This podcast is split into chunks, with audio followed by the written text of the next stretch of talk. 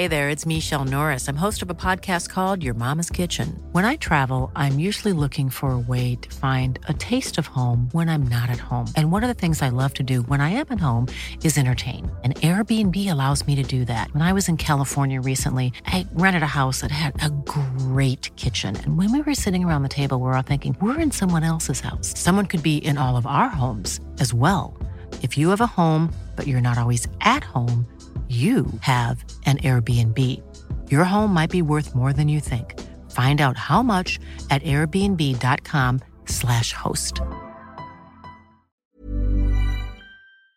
Vladimir Poutine dénonce des attaques ukrainiennes sur le territoire russe dans le cadre d'une infiltration ukrainienne. Mais alors, qu'en est-il? Le sujet est hautement sensible. On va donc voir ensemble ce que l'on sait et ce que l'on ne sait pas. C'est Hugo, j'espère que vous allez bien. C'est donc le sujet à la une aujourd'hui de notre format des actus du jour. Alors, selon la Russie, des saboteurs ukrainiens auraient ouvert le feu sur une voiture dans le village de Lyubechane, dans la région de Bryansk, qui est une région située dans le sud-ouest de la Russie, à la frontière avec euh, l'Ukraine. Et cette infiltration, euh, comme l'appellent les Russes, aurait fait deux morts, dont un civil et un enfant de 11 ans blessé, selon euh, la Russie. Alors, selon le FSB, qui est le service de renseignement russe, un grand nombre d'explosifs auraient aussi été découverts aux alentours. De son côté, dans la foulée de ces déclarations côté russe, eh bien, l'Ukraine a démenti ces informations. Elle a dénoncé, je cite, une provocation délibérée qui viserait à justifier auprès des citoyens russes cette guerre menée en Ukraine et donc des informations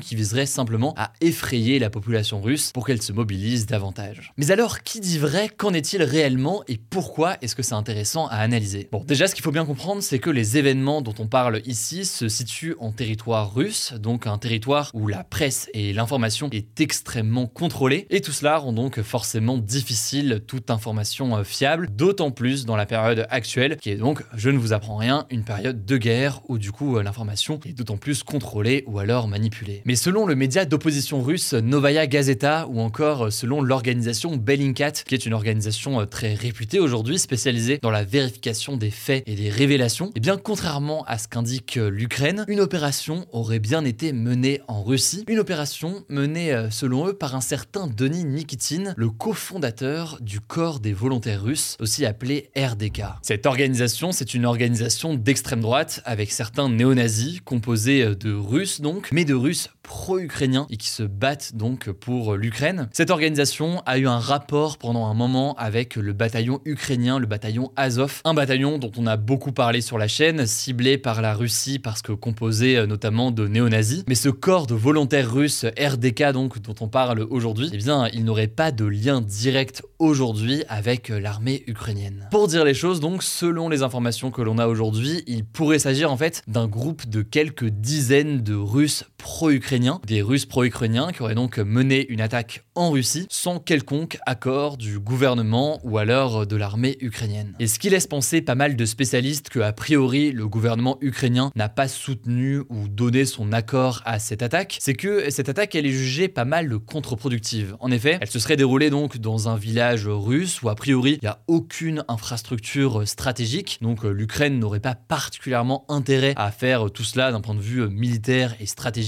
pour essayer de faire reculer l'armée russe sur son territoire. Et puis, ne serait-ce qu'en termes d'image, une telle attaque n'aiderait pas l'Ukraine, elle renforcerait d'ailleurs plutôt le discours de Vladimir Poutine sur une menace ukrainienne contre la Russie. Bref, pour résumer, le gouvernement ukrainien ne gagnerait pas grand-chose dans cette attaque, d'où les doutes donc très importants concernant un lien entre le gouvernement et l'armée ukrainienne et ces personnes qui auraient mené l'attaque. Bon, mais quoi qu'il en soit, et même si l'armée ukrainienne n'est pas impliquée dans cette attaque, ça resterait une information importante puisque ces combats sont les premiers signalés euh, sur le territoire russe depuis le début de l'invasion euh, de l'Ukraine en 2022 et même d'ailleurs depuis le début de la guerre en 2014. Côté russe, c'est un événement qui pourrait être utilisé d'ailleurs pour mobiliser davantage sa population. Ça c'est donc pour cette attaque dont on a beaucoup entendu parler euh, cette semaine, mais par contre, et là-dessus on a beaucoup plus d'informations, l'Ukraine mène bien des attaques en Russie, mais c'est des attaques dans les airs et beaucoup plus stratégiques. En fait, en début de semaine par exemple, des drones ont visé plusieurs régions russes et ont endommagé euh, notamment une raffinerie de pétrole dans la ville de Tuapse,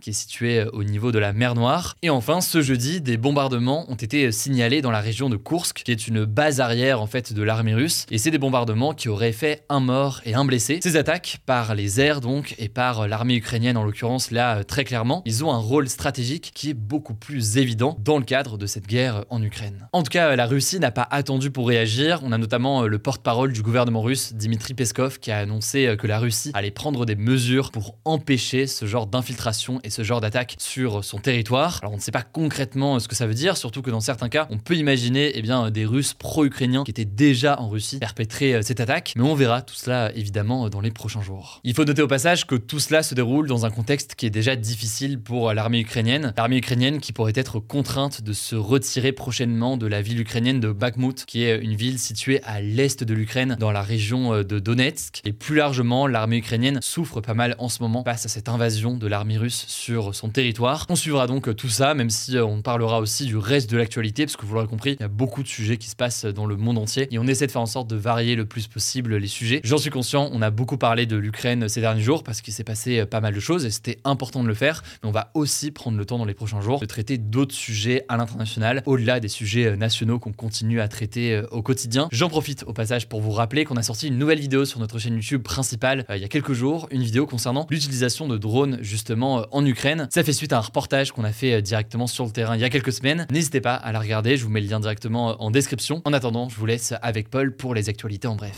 Merci Hugo, salut tout le monde. On commence avec une première actu. Les députés ont voté ce jeudi pour que les parents qui font face à la mort d'un de leurs enfants eh bien, aient droit à 12 jours de congé exceptionnel minimum contre seulement 5 aujourd'hui. En gros, ça équivaut donc maintenant à près de 2 semaines et demie de congé en plus contre une semaine auparavant. C'est une proposition de loi qui avait été faite par un député du parti de gauche La France Insoumise et qui a été votée à l'unanimité par les députés donc peu importe leur parti. Et alors pour information, il faut savoir aussi qu'en plus de ce congé pour le décès, depuis 2020, il existe aussi un autre congé en cas de décès d'un enfant de moins de 25 ans, ce qu'on appelle un congé de deuil. Ce congé de deuil, il permet de prendre 8 jours de congé supplémentaires en plus du congé en cas de décès et de les prendre en plusieurs fois. Au total donc ça peut faire 4 semaines de congé. On continue avec un autre vote des députés à la quasi-unanimité. Ça a aussi eu lieu ce jeudi soir. Ils ont voté pour que l'accès aux réseaux sociaux soit restreint pour les moins de 15 ans en France. Alors le texte doit encore être voté par le Sénat, mais si le sénateur le vote, et eh bien concrètement, les plateformes comme Instagram, TikTok ou Snapchat seront obligées de mettre en place une solution technique efficace pour vérifier l'âge de leurs utilisateurs. Ils seront obligés aussi de demander l'accord des parents pour l'inscription des mineurs de moins de 15 ans. Ça serait donc une sorte de contrôle parental dédié aux réseaux sociaux. Et dans le cadre de cette nouvelle loi, si les plateformes ne font pas ça, eh bien elles pourraient avoir une amende allant jusqu'à 1% de leur chiffre d'affaires mondial. Troisième actu rapidement, on vous a parlé de cette affaire cette semaine. Eh bien le footballeur marocain Ashraf Hakimi, qui joue dans le club du Paris Saint-Germain, a été mis en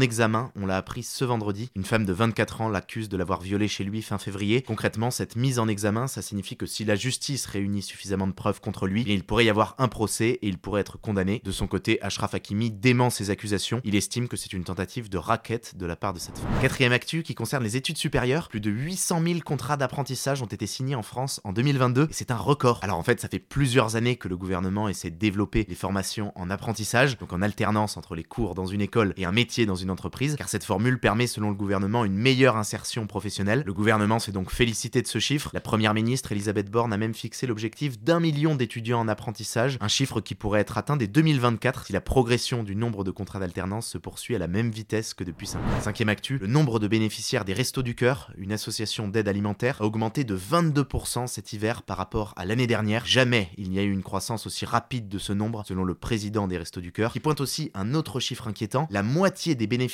des repas ont moins de 25 ans, qui est donc une nouvelle preuve de la précarisation des jeunes en France, dans un contexte qui est celui d'une forte hausse des prix alimentaires. Ils ont augmenté de plus de 14% en un an selon l'INSEE. Et en tout cas, cette déclaration des Restos du Cœur intervient alors que ce week-end, l'organisation organise une nouvelle collecte de produits alimentaires dans 700 supermarchés dans toute la France. Concrètement, vous pouvez acheter des produits et les donner directement à l'association dans le supermarché. On vous met des liens en description sur le sujet si vous voulez y participer. Sixième info, c'est un gros changement au Canada. Le gouvernement canadien a donné une l'autorisation à deux entreprises pour qu'elles puissent produire et vendre de la cocaïne en toute légalité. Ça se fait dans le cadre d'une expérimentation qui va durer trois ans. La justice canadienne ne va pas non plus sanctionner la possession de petites quantités de cocaïne ou d'héroïne, et certaines entreprises vont pouvoir aussi légalement posséder, produire et vendre des feuilles de coca, de la morphine, de l'ecstasy et de l'héroïne. Mais alors pourquoi le Canada fait ça? En fait, le but c'est de limiter les risques d'overdose chez les personnes en situation de dépendance à la drogue, des risques d'overdose qui sont augmentés avec les drogues achetées illégalement dans la rue. Ensuite, il y a un deuxième objectif, c'est de rendre le sujet de la drogue moins tabou en permettant de discuter avec les consommateurs au moment des ventes pour leur apporter de l'aide. Et ça, ça intervient dans un contexte où le Canada, comme les États-Unis, fait face à une grave crise d'overdose aux opiacés, des drogues dures qui ont fait plusieurs milliers de morts dans le pays depuis 2005. On termine avec une dernière actu qui mêle culture et science. C'est une découverte assez exceptionnelle de scientifiques dans la pyramide de Khéops, une des fameuses pyramides de Gizeh en Égypte. Ils ont trouvé un mystérieux couloir caché. Alors en fait, depuis 2015, cette pyramide est scrutée de fond en comble dans le cadre d'un projet qui s'appelle Scan Pyramids. Désolé pour la prononciation. Concrètement,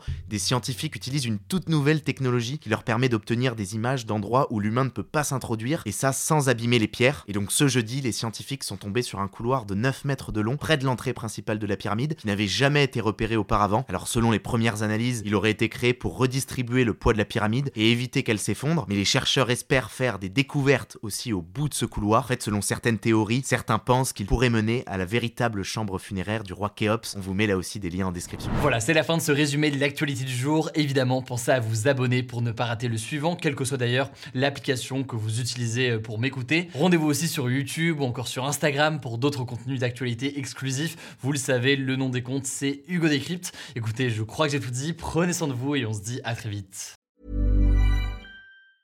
Mom deserves the best, and there's no better place to shop for Mother's Day than Whole Foods Market. They're your destination for unbeatable savings, from premium gifts to show-stopping flowers and irresistible desserts. Start by saving 33% with Prime on all body care and candles. Then get a 15-stem bunch of tulips for just $9.99 each with Prime. Round out Mom's menu with festive rosé, irresistible berry chantilly cake, and more special treats. Come celebrate Mother's Day at Whole Foods Market.